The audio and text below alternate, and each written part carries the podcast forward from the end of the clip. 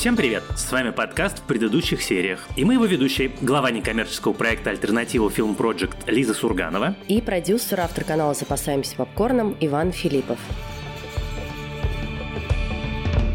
И сегодня мы обсуждаем, наконец-то, сериал Gen V, поколение V, о котором мы немного говорили в предыдущий раз в нашем выпуске «Что мы сейчас смотрим». И если в прошлый раз мы говорили о нем без спойлеров, то в этот раз разберем его во всех деталях и подробностях. Тут спойлеров будет много, поэтому, как обычно, рекомендуем вам сначала посмотреть сериал, а потом слушать наш подкаст. А я хочу сделать еще одну важную оговорку. Перед тем, как мы с Лизой начнем обсуждать, мы договорились, и мы попробуем все-таки обсуждать сериал Gen V как самостоятельное художественное произведение, не углубляясь во все отсылки к предыдущим сезонам великого сериала «Пацаны», который, разумеется, плотно связан с Джен Ви, во вселенной которого происходит действие этого сериала. Я там буквально пару штук, наверное, расскажу, но просто вот имейте в виду, что мы именно эту часть разбирать с Лизой подробно не будем. Ну да, я, например, вообще не смотрела «Пацанов» дальше первого сезона. Ну, в смысле, мне понравился первый сезон, и мы с тобой его обсуждали, у нас есть про это целый выпуск, но за всем остальным обилием новых сериалов я бросила его дальше смотреть. И я хочу сказать, что там чем дальше, тем круче. И там как бы с одной стороны это все становится еще более безумным, с другой стороны там местами такая прямо ядреная индийская мелодрама в упаковке неполиткорректного супергеройского сериала. Так что ты, в общем, многое упустила. Как и сериал «Пацаны», «The Boys», «Gen V» — это сериал э, сервиса Amazon Prime. Ну, не знаю, вот скоро выходит четвертый сезон, который теперь уже будет связан с событиями, показанными в Gen V. Я немножко про это почитала. Возможно, вернусь к пацанам с четвертого сезона.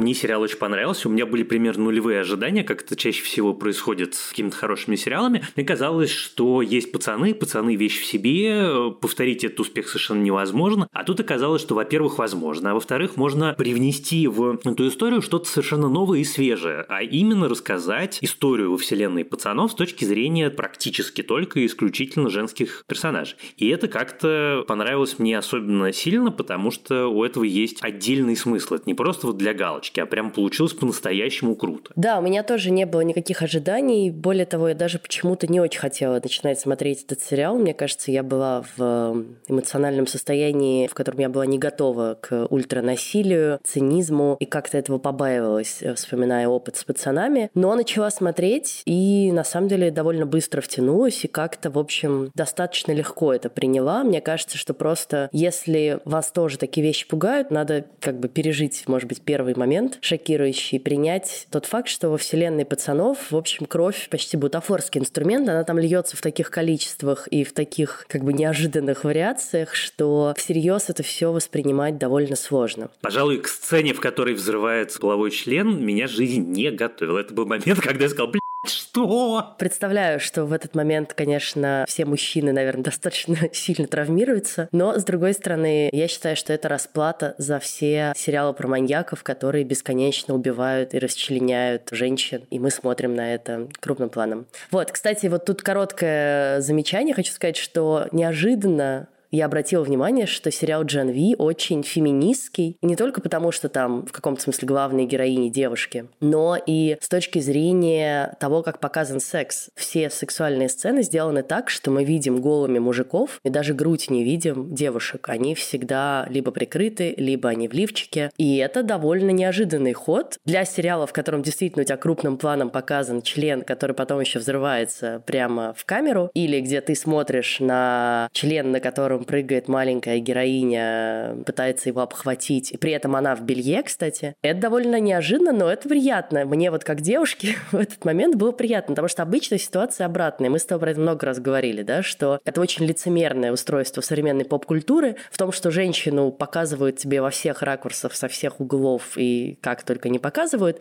а если мужчина появляется перед камерой, то, что называется full frontal, то это повод для скандала, длинных обсуждений, дискуссий, как как так можно, и, ну, по крайней мере, точно привлекает к себе внимание. Вот, между прочим, раз ты сказала про героиню, которая пытается покорить гигантский мужской член, и это моя самая любимая героиня во всем сериале, которой я больше всего испытываю эмпатию, которую мне больше всего жалко, потому что абсолютно на ровном месте красивая, замечательная девочка, которая получает говна на лопате литерали от всех вокруг. От мамы, от подруги, от молодого человека, которому она испытывает романтические чувства, от общества, от школы. И я очень надеюсь, что в следующем сезоне там будет что-нибудь ней связанное потрясающее, потому что в этом сезоне, особенно то, как он закончился, когда ей Сэм говорит, что ты не герой, а это героиня, которой вот это вот именно обстоятельство, что она может быть героем, что она может совершать героические поступки, является одной из главных ее мотивирующих чувств, это, конечно, было прямо ударом. Sam, I want what's best, and you know that.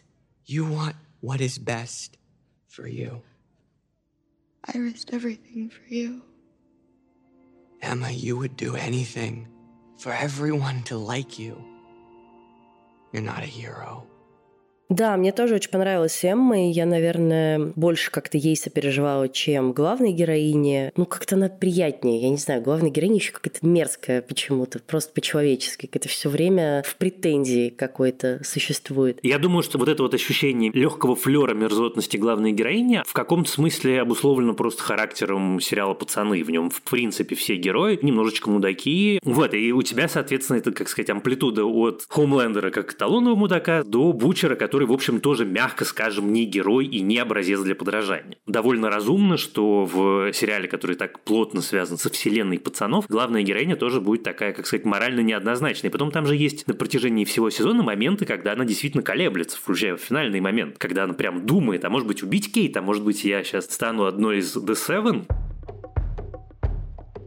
Возвращаясь к тому, почему понравился мне сериал и чем он сразу меня зацепил, это вот этим как бы неожиданным взглядом на подростковые проблемы. Сериал «Пацаны» был и является сатирой на мир корпораций, мир захвативших все медиа, да, мир победившего капитализма. И все это есть так или иначе в Gen V, но больше как бы с фокусом на именно медиа, на социальные сети, которые определяют все наше поведение и успех в которых да, определяет наш успех уже теперь в реальной жизни. И в Gen V, мне кажется, есть хорошая метафора с тем, что рейтинг студентов во многом завязан на то, насколько они успешны в социальных сетях, а не только на их достижения в учебе или их супергеройские способности или геройские поступки. В общем, как ты себя презентуешь, это важно.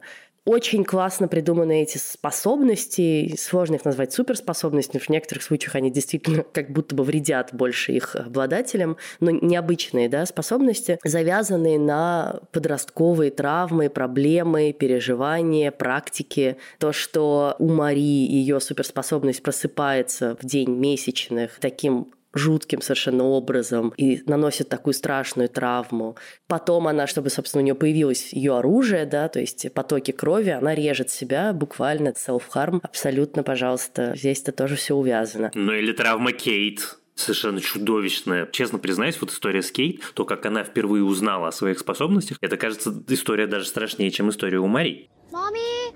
Mommy! Kate, wait! Just wait there. I don't feel safe with her. We're in Kate's head. Mommy, it was an accident. Why did Caleb listen to me? He never does. I don't feel safe with her. Okay. Можно себе легко представить эту историю без как бы суперспособностей. Да? Старшая сестра что-то сказала младшему брату, младший брат послушал ее, пошел, провалился, все, и ты потом его ищешь по тридевятому государству. Но и, например, с Эммой понятная тоже метафора, да, что она для того, чтобы, собственно, обладать своей суперспособностью, должна либо извергать из себя пищу, либо, наоборот, обжираться, чтобы вырасти. А ты знаешь, кстати, я вот тоже так сначала думал, а потом я, когда готовился к подкасту, много-много всего прочитал, и на самом деле это не часть ее способности. Это ее травма детства, это из-за мамы. А сама по себе способность у нее на прием пищи или извержение пищи как раз не завязаны. Собственно, поэтому в финале она превращается в совершенно самостоятельно, потому что это ее как раз базовый талант, это ее базовая способность. Да, но она тоже делает это под воздействием травмы, собственно, когда ее бросает Сэм. Все равно она этой способностью может воспользоваться только если ей в этот момент, в общем, либо физически, либо эмоционально фигово. Раз ты упомянула самое, я хочу просто сказать, что вот этот момент, когда нам показывают сцены ультранасилия, которые герой воспринимает как будто это шоу Маппетов, это настолько классно придумано. Я просто так восхищен тем, что есть люди, которые способны придумывать настолько остроумные штуки. Это как-то, мне кажется, заслуживает особого упоминания, потому что вроде бы жанр супергероики, даже жанр циничной супергероики уже показал нам типа все, что можно было. Но нет, придумали еще, значит, что-то крутое. Мне кажется, что очень важная тема для всего сериала и для всех наших героев это, собственно, то, что они расхлебывают все то, что с ними происходит из-за их родителей, да, которые вкололи им компаунд V, тот самый препарат, благодаря которому люди в вселенной пацанов получают сверхспособности. И в какой-то момент, если ты помнишь, они это обсуждают, да, что не надо себя винить, да, вопрос к нашим родителям, которые сделали это с нами без нашей воли, и потом как бы это выстрелило так, как оно выстрелило, и ты не можешь это предсказать, изменить. Мне кажется, это как раз важная метафора и того, что родители часто за детей определяют их судьбу и ломают им тем самым жизни, но и, ну, например, это можно связать в том числе с глобальным потеплением, да, которое как бы нынешнее там взрослое поколение, условные бумеры, оставили уже расхлебывать тому самому поколению V, поколению Z, которое подрастает и которое никак пока не может на это повлиять, но на которое свалятся все последствия. Конечно, в Gen V это прямо очень важная тема про то, что все герои знают, что это пап с мамой когда-то придумали им вколоть этот препарат, и не только для того, чтобы устроить их жизнь, но и для того, чтобы устроить свою жизнь. И вот эта история, конечно, тоже на самом деле крутая, и она у меня в голове, правда, зарифмовалась скорее с тем, как люди отдают в какой-нибудь тяжелый профессиональный спорт своих детей. Опять-таки, это делается не только потому, что ребенок вырастет здоровым, но и наверняка очень часто с заделом, типа вот она станет чемпионом мира по фигурному катанию, и значит мне тоже что-нибудь перепадет. Не, ну или, пожалуйста, дети-блогеры, на которых очень хорошо зарабатывают их родители, да, вот эти все дети с безумными роликами в YouTube, которые, естественно, не могут пока распоряжаться теми деньгами, которые они зарабатывают, а распоряжаются этим взрослые. Ну что ж, а сегодня в нашей рубрике рекомендаций кинокритик, ведущий подкаста «Манда и карма», автор телеграм-канала об аниме «Покебол» с предсказаниями и друг кинопоиска Алексей Филиппов рекомендует вам аниме-сериал «Сага о Винланде». Всем привет, меня зовут Леша Филиппов. Сегодня у меня камео в рекомендательной паузе, где я хотел бы посоветовать всем любителям скандинавской истории и мифологии японская анимация и душераздирающих драм посмотреть аниме «Сага о Винланде». На Кинопоиске есть первый сезон. Это эпичная история юноши, который потерял отца и хочет за него отомстить. Посвящает этому практически все лучшие годы своей жизни и в процессе, кажется, что-то понимает. Мне кажется, это очень актуальный сюжет, достаточно глубокий, философский, проникнутый гуманизмом и пацифизмом практически с первой сцены, и при этом очень сложно показывающий всех своих персонажей, в том числе тех, кому юный Торфин хочет отомстить. Не знаю, как у вас, но лично во мне последние два года наибольший отклик вызывают такие болезненные и сложные произведения, питающиеся от истории различных народов и этапов цивилизации. И чтобы подогреть интерес, я бы сказал так, что первый сезон саги о Винланде умудряется рассказать то же, что мы видели на протяжении многих десятков серий в «Атаке титанов», гораздо более компактно, но при этом подробно и, кажется, даже оптимистично. Возможно, плавание на дракаре – это именно то, что вам нужно этой промозглой, мрачной поздней осенью. Присылайте ваши рекомендации, записанные в виде голосового сообщения в чат-бот в Телеграме собака КП Аудиобот. У меня неожиданно самый мой любимый герой, это герой, который мне совершенно не нравился в самом начале, это Андре, который к финалу превращается прямо в какого-то такого полноценного, очень интересного и довольно сложного, но при этом все-таки положительного героя, который и папу своего очень любит, несмотря на то, что он понимает про папу, если не все, то уже многое, но при этом не готов встать на сторону Кейт. И тут я подхожу к моей главной проблеме, которая связана с моим восприятием сериалов, даже а не сериал. Я болел за другую команду. Я в той категории, в которой Бучер, что всех супергероев надо убить. Я как раз за то, чтобы они этот вирус распылили максимально широко, потому что, ну, как бы все, чему нас учат сериал «Пацаны», это то, что лучше, чтобы супергероев все-таки не было. И я в результате был в очень смешанных чувствах, потому что в тот момент, когда понятно, почему Индира все это затеяла и как бы что она собирается делать, я такой, ну, в общем, неплохая идея же на самом деле. Не, ну ладно, слушай, как бы это тоже вопрос ответственности. А какую ответственность эти супергерои супергерои, которых мы наблюдаем в сериале Джен Ви, несут за то, что сделал Хоумлендер. Понятно, что супергерои наносят какой-то вред миру, но мир тоже несет ответственность за их появление. Они не выбирали стать этими супергероями, большинство из них. И то, о чем ты говоришь, и то, что предлагает Индира, это вообще действительно геноцид. Это, как сказать, знаете что? Вот эти люди виноваты в наших проблемах, такое уже бывало в в истории. Давайте мы их лучше всех искореним. Но как бы они делают все эти вещи, которые особенно они делают в сериале «Пацаны», и ты думаешь, ну блин, ну может быть это такая плохая идея. Вообще-то они в этом сериале уже становятся меньшинством, да, национальным. И они обсуждают, что у них должны быть такие же права. Среди обычных людей тоже хватает мудаков, которые много чего делают вредного. Это не значит, что всех людей надо истребить. Это,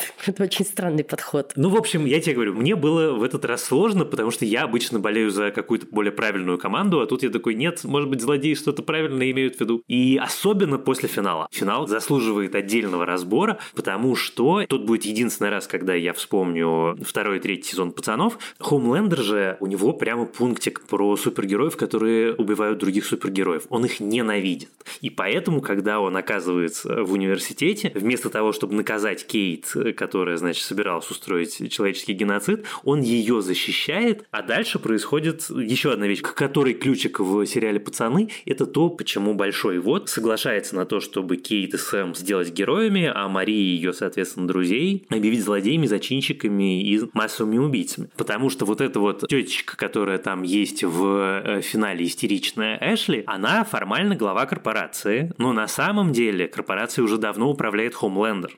И раз уж мы обсуждаем эту сцену, еще одна вещь, на которую я не обратил бы внимания сам, но которая супер важная. Вот просыпается в финале Мари в этой комнате. Это не тюрьма. Это же супер важно, потому что у стоящего рядом с ее кроватью Андре в руках мобильник, у сидящей на другой кровати Эммы в руках какой-то смузи. Они, значит, точно в этой башне. Наверное, в чем-то ограничены, но при этом их не наказали. Есть еще, конечно, теория, вот ее нам подсказывает наша продюсер Елена Рябцева, что, может быть, это вообще не настоящие стены, может быть, это все в голове у Кейт, может быть, действие происходит в ее сознании. Я об этом, честно сказать, не думал. Это было бы very fucked up. К вопросу о голове Кейт мне очень понравилась серия, где они оказываются да, в ее воспоминаниях, и где воспоминания каждого начинают подключаться, и мы начинаем разбираться, что у них там происходило. Такое начало, да, немножечко отдавало чем-то Нолановским. А про финал, там много, на самом деле, остается подвешенных вопросов, на которые, видимо, мы получим ответ уже в следующем сезоне «Пацанов», как я понимаю, который довольно скоро выйдет. Собственно, появляется Бучер, да, и он узнает про эту лабораторию, и он, очевидно, узнает про этот вирус, потому что, как я поняла, именно он был на звонке с этой женщиной, которая приходит, Индира, да, с просьбой распространить этот вирус. Да-да-да, она героиня сериала «Пацаны». А также, собственно, сам вирус-то тоже утекает из лаборатории в руки Виктории Ньюман, намерения которой вообще пока непонятны. Выясняется, что она и супергерой, и при этом она вроде как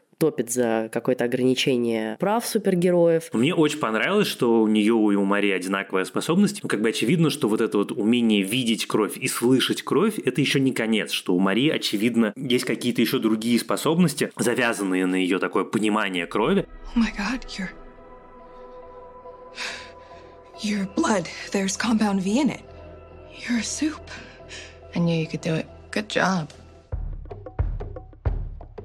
Мы совсем с тобой не поговорили про Джордан, а это вообще-то важный персонаж во всей этой истории с понятной отсылкой к поиску идентичности у современных подростков, потому что, судя по всему, они воплощают такую небинарную персону, да, которая может переключаться между разными гендерами. И очень интересное отношение с родителями, да, которые не готовы принять тот факт, что их ребенок может быть не бинарным, и тот факт, что он вообще хочет быть в том числе девочкой иногда. Но мне надо сказать, что в женском обличье Джордан гораздо больше нравится нравилось почему-то и внешне, и по всем признакам, чем в мужском. Вот. И как раз мне тоже очень понравилось, что это такой как бы раскрывающийся постепенно персонаж, потому что сначала действительно они предстают как такая полная сволочь, карьеристы, нацеленные только на одно, потом как бы просыпаются какие-то человеческие чувства, а потом мы все-таки видим, да, что они знали много из того, что там, собственно, происходило за закрытыми дверьми в этом университете, но ничего не делали, чтобы удержать свою позицию. К своим подростковым героям сериала относятся совершенно без снисходительно-покровительного взгляда, а с огромным уважением, с пониманием их травм, с пониманием их переживаний, с пониманием их проблем. И обычно такие штуки характерны для сериалов типа «Девочки» или «Эйфория», то есть те, которые пишут люди довольно близкие по возрасту или которые пишут о своих собственных переживаниях, и здесь это было видеть необычно и довольно круто. Да, мне на самом деле еще очень жалко Кейт и во взрослом возрасте, потому что, ну, действительно получается, что, да, она, конечно,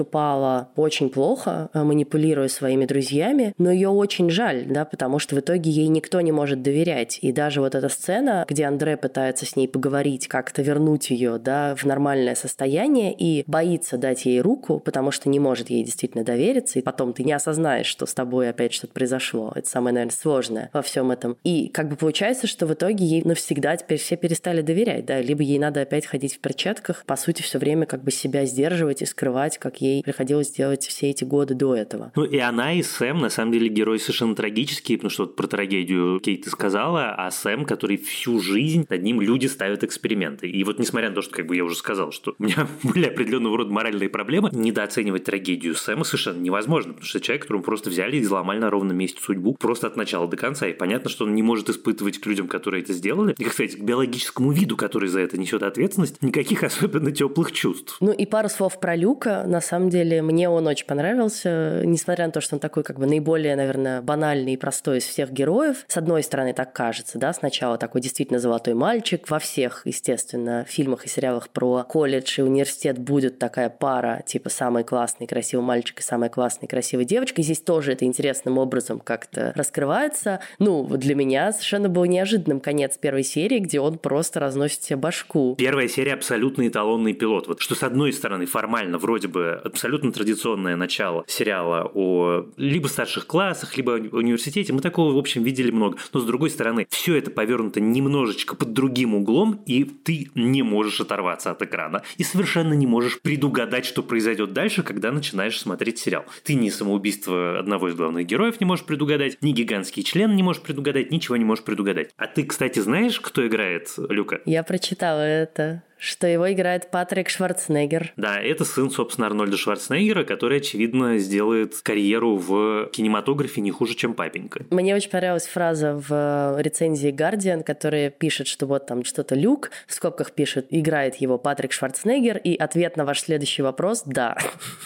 Ну, то есть буквально, что у людей немедленно возникает вопрос, связан ли он с Арни. В следующий раз мы с Лизой обсудим новый британский сериал, который называется «История с лодкой», и который вышел на телеканале BBC. Это довольно безумная история, и мы с Лизой обсудим все ее безумные повороты. Но начинается она с того, что двое незнакомцев находят на пляже выброшенную на берег лодку, в которой лежит несколько сотен килограмм кокаина и два трупа. И с этого начинаются их довольно неожиданные и необычные приключения, о которых мы и поговорим в следующий раз. Слушайте, пожалуйста, наш подкаст подкаст на всех платформах, от Apple Podcasts до Яндекс Музыки и YouTube. Пишите нам отзывы, ставьте оценки, присылайте письма на почту подкаст собакакинопоиск.ру. Давно у нас не было чего-то от вас длинных писем, а мы их очень любим. И присоединяйтесь к нашему телеграм-каналу в предыдущих сериях, а также к его невероятному чату. А помогали нам делать наш сегодняшний выпуск наша замечательная продюсер Елена Рябцева и наш замечательный звукорежиссерка Лера Кусто. Спасибо им за это огромное огромное. С вами были Лиза Сурганова и Иван Филиппов. До следующего раза. Пока.